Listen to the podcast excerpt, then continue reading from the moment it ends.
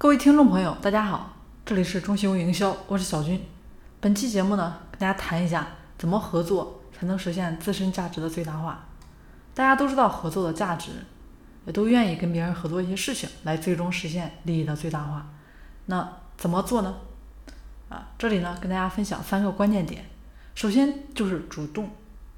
昨天下午呢，因为有一个朋友啊来我们公司这边聊合作的事情，大家一起呢聊的也都蛮开心的。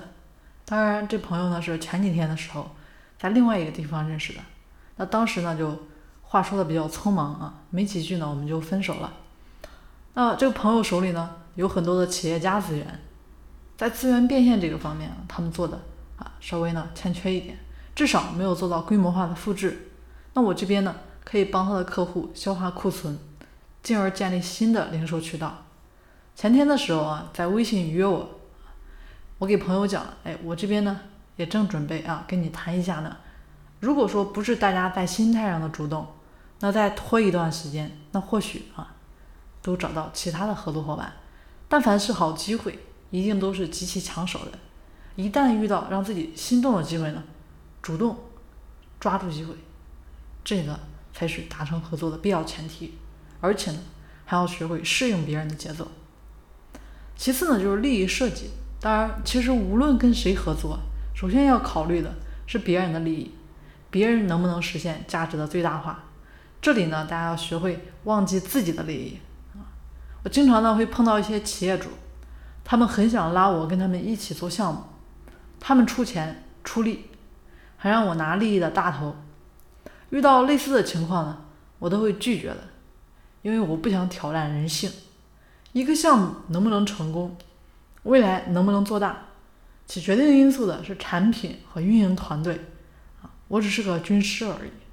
但你如果说啊，让一个军师成了主攻，这个事情不就本末倒置了？把合作方的利益考虑清楚了，对方呢才有机会去全力投入时间、精力、资源。那只有做到这样呢，项目才会有机会成功。如果项目失败了，再多了，其实预期。你预期再多，对吧？有再多的利益啊，其实也都是白费。所以，当你的焦点在利益上的时候呢，或许得不到利益啊。那大家想一下，那如果反过来呢？当你的焦点是把事情做好，让别人因此受益的话，其实你的利益啊，也顺带就实现了。那第三点呢，就是要多看优点，少看缺点。很多人其实啊。跟别人合作的时候，是不是习惯于用自己的价值观来判断别人的言行举止呢？你要的是别人的优势和长处，毕竟嘛，对不对？啊，人没有完美的。那缺点的部分是不是人品本质的问题？如果是这样，那当然这样的缺点呢是坚决不能容忍的。